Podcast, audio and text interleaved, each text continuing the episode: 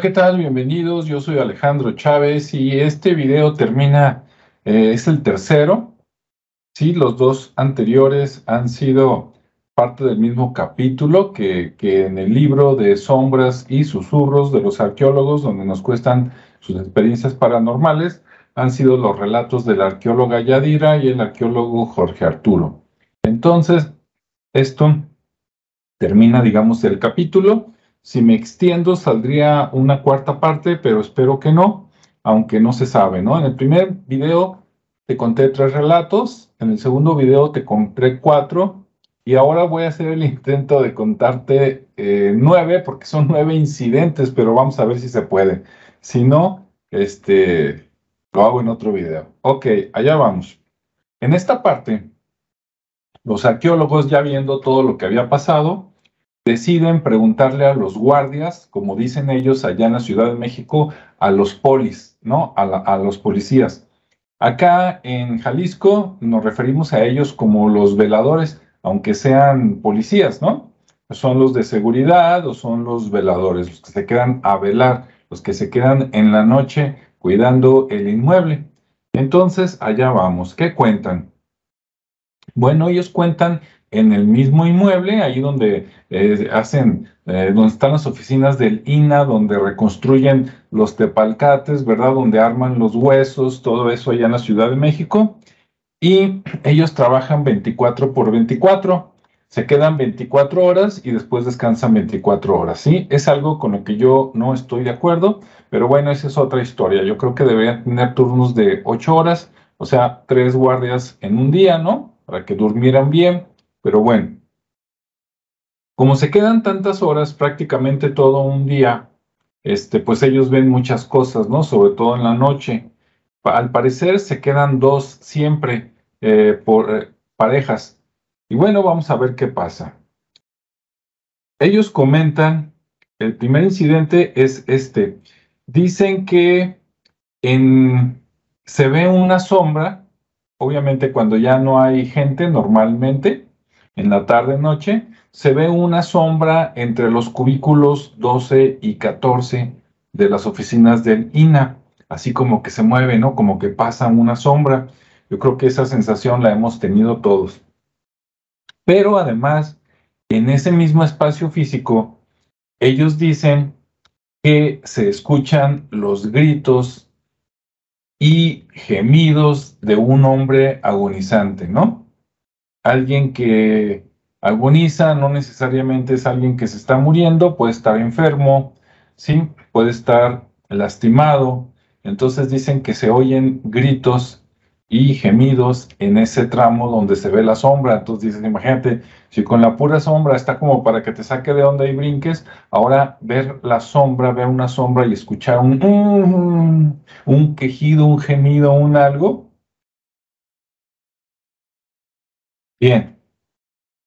¿Qué más? Ese es un incidente. Vamos al siguiente. En el siguiente, resulta que dicen que se escucha, me imagino que es un inmueble de dos pisos, tal vez me equivoco. Me imagino que es un inmueble de esos antiguos de los siglos XVI y XVII que tenían doble techo, enormes, y que por lo mismo normalmente tenían nada más un piso o dos pisos, ¿no? Entonces, ellos dicen que en la noche se escucha que barren la azotea con escobas de varas.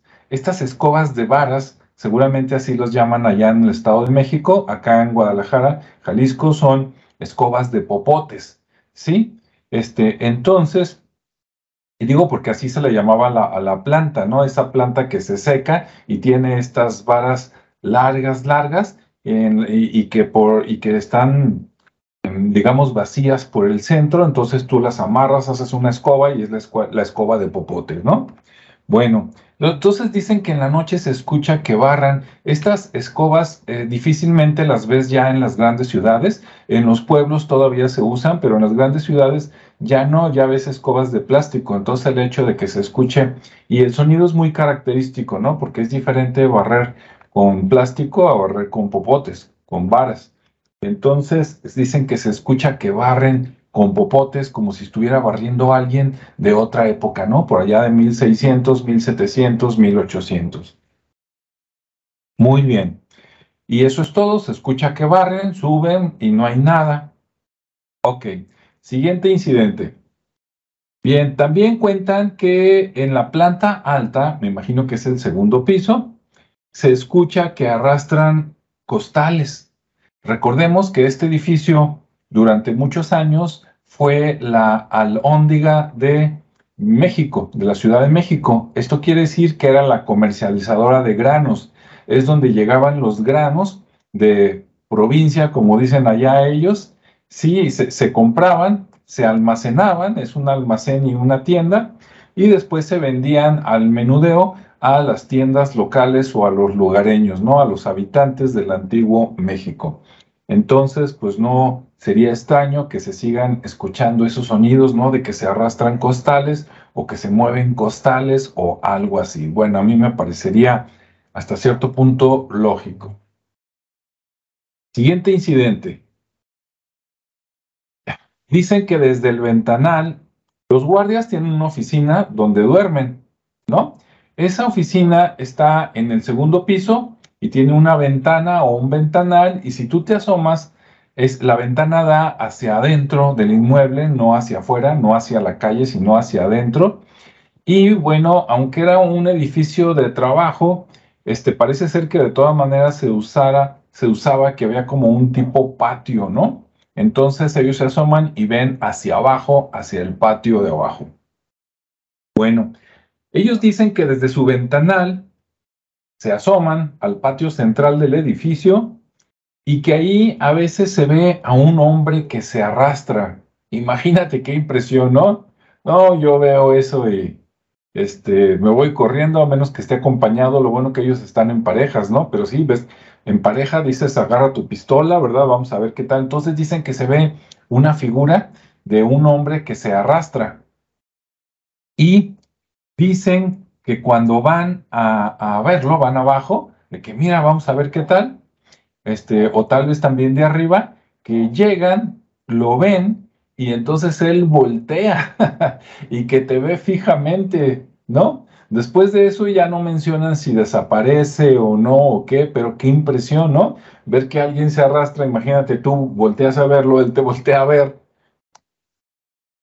Pues está como para morirse del susto, ¿no? Ok. Siguiente, ah, sigue. Y, dice que esto le, pasa a todas las personas que, que, están por ahí, o sea, no es exclusivo de los guardias, quiere decir que tal vez durante el día o cuando está atardeciendo, tal vez si alguien que no sea guardia también se pasa por ahí, de repente puede ver a esta persona, ¿no? Ahí como, arrastrándose y pues tú dices, ¿este qué trae? ¿No? Volteas tú, él voltea, te ve. Ahora, hasta ahí lo comentan, amigo. Me gustaría que hubiera más detalle porque mm, no, no, dicen si se mueren del miedo, si desaparece, si trata de decirte algo, si no dice nada y tampoco mencionan qué tipo de ropa lleva, ¿no? Pero Imagínate, te pasa eso, dices, ahí nos vemos, ¿no? Ya no vuelvo a trabajar ahí. Siguiente incidente. Dice, un día a la medianoche, el oficial Miguel, porque los ubican por nombres, dice el oficial Miguel, volteó a la puerta de su habitación en el piso 2. O sea, él estaba aparentemente en planta baja. Hay unas escaleras, obviamente, para subir al piso de arriba.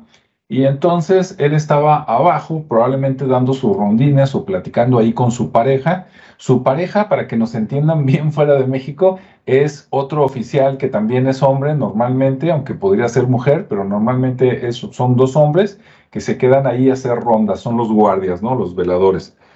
Porque este, hasta en las películas mexicanas, ¿no? Salen dos policías y, oiga, pareja, y el otro también es hombre porque en otros lados, pues claro que van a decir pareja, ah, seguro uno es hombre y otro es mujer. En este caso, en los policías, no.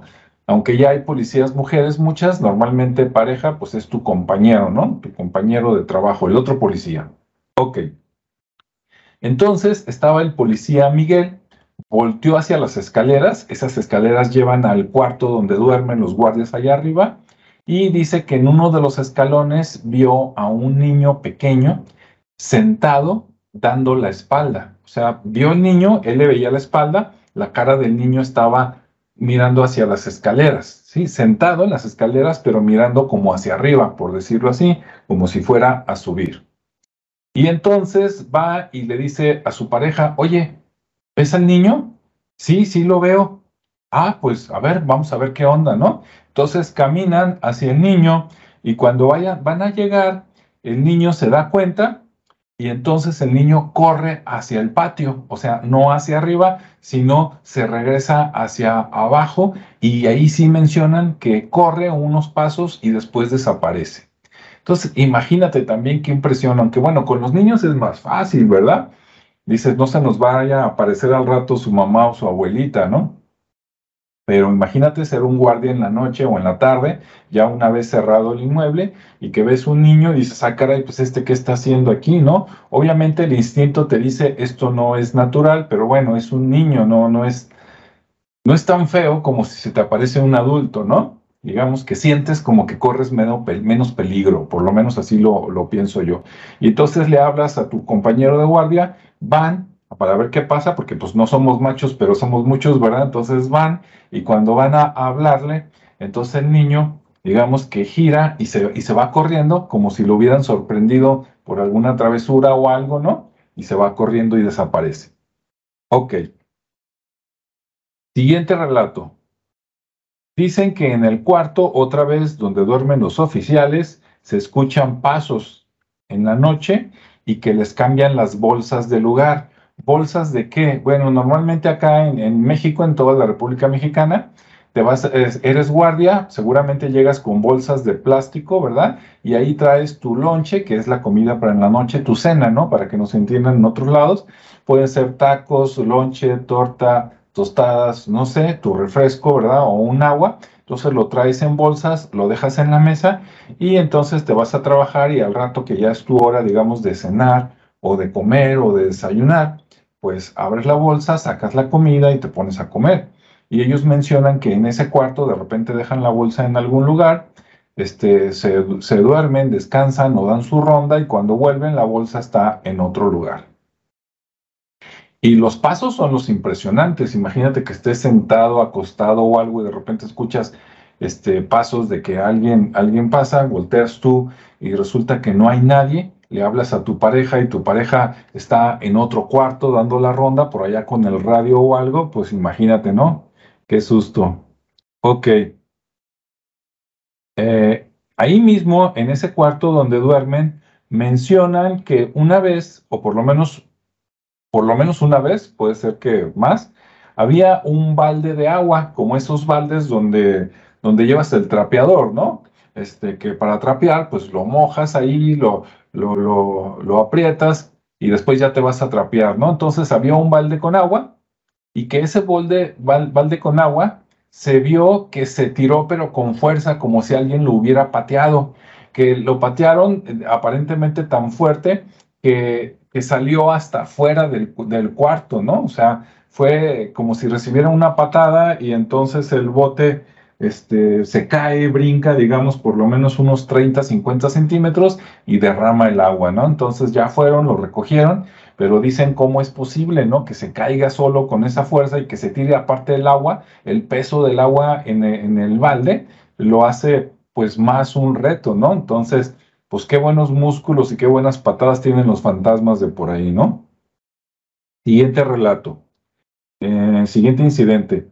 Dice, los guardias dicen que por las noches, ah, que por, ellos tratan de que todas las puertas estén cerradas. De hecho, las personas, los arqueólogos que trabajan allí en el inmueble, cada, cada cuarto, cada oficina tiene un encargado, ¿no? Y ese encargado tiene las llaves de su oficina. Entonces, cuando ya salen todos, cada encargado se supone que cierra con llave. En caso de que alguno se le hubiera olvidado o hubiera salido rápido y ya no tuviera tiempo para cerrar la puerta, los guardias, cuando están dando sus rondas, prueban que esté cerrada la puerta. Está cerrada, así la dejan.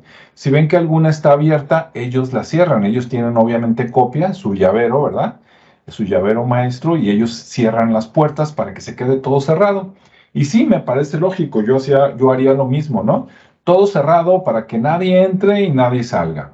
Así voy caminando y todas las puertas están cerradas. Si se oye un ruido, pues por lo menos el, ladrón o el fantasma está encerrado, ¿no? Entre comillas, y es más fácil que tú corras en los pasillos estando las puertas cerradas, o por lo menos eso, eso pienso yo. Bueno, entonces, cuando ellos dan sus rondas, en teoría todas las puertas están cerradas.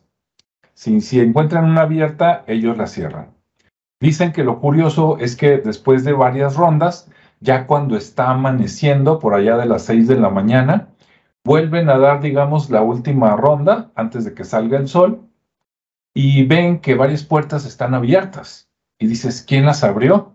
Si nada más yo tengo un juego de llaves y los otros ya se fueron hace horas, desde ayer, entonces, ¿quién las abrió y cómo lo abrieron, no? O sea, otra vez dices, o esos fantasmas tienen una energía física increíble y agarran el, el llavero cuando el, guardia está dormido y abren algunas puertas, quién sabe por qué razón o qué es lo que está pasando, ¿no? O sin las llaves los pueden, lo pueden abrir, pero ¿cómo? Bueno, queda en el aire. ¿Qué más? Siguiente incidente. Dice, en el día las lámparas normales funcionan bien, ¿sí?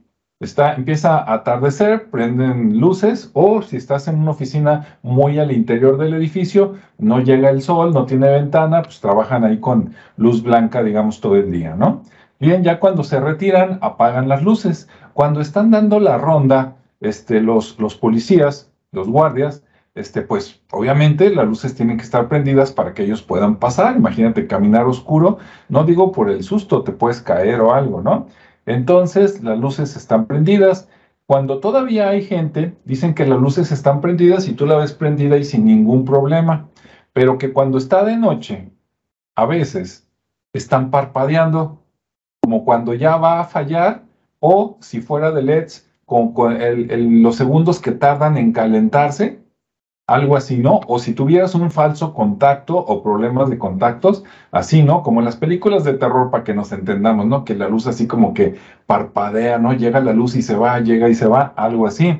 Entonces dicen, oye, ¿cómo es posible que estas mismas lámparas en el día funcionen? Que aparte en el día es cuando todo mundo, bueno, no todo mundo, ¿verdad? Este, te iba a decir, cuando todo mundo conecta computadoras, radio y todo, y entonces jalan más energía este, y es cuando debería haber alguna falla, y resulta que en la noche, ya cuando nada más están ellos y que en las otras edificios de al lado o casas, pues también, ¿no? En la noche a lo mejor están viendo la novela, el fútbol, etcétera, pero ya como a las 12, 1, 2 de la mañana, ya todo el mundo normalmente está dormido, salvo uno que otro desvelado, y entonces no es lógico que tengas cortes de energía. Claro, habría que ver si la Comisión Federal de Electricidad, ¿verdad? O lo que allá antes conocían como luz y fuerza, en la noche baje la potencia y entonces a lo mejor eso es casualidad, y, pero pues ya estando ahí con todo lo demás, que se ve el niño, que el que se arrastra, que, que, que el bote que se cae, que las pisadas que se escuchan, pues ya,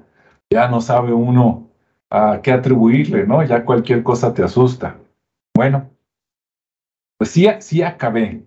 Ahí están todos los incidentes que suceden y definitivamente en las casas viejas, sobre todo las que son de gobierno, donde hay veladores, guardias que se quedan en las noches, tú pregúntales y ellos son los que te van a platicar mil historias, ¿no? De este sonido aquí, ese sonido allá, allá se ve la sombra, acá se escucha esto, porque ellos son los que se quedan a vivirlo.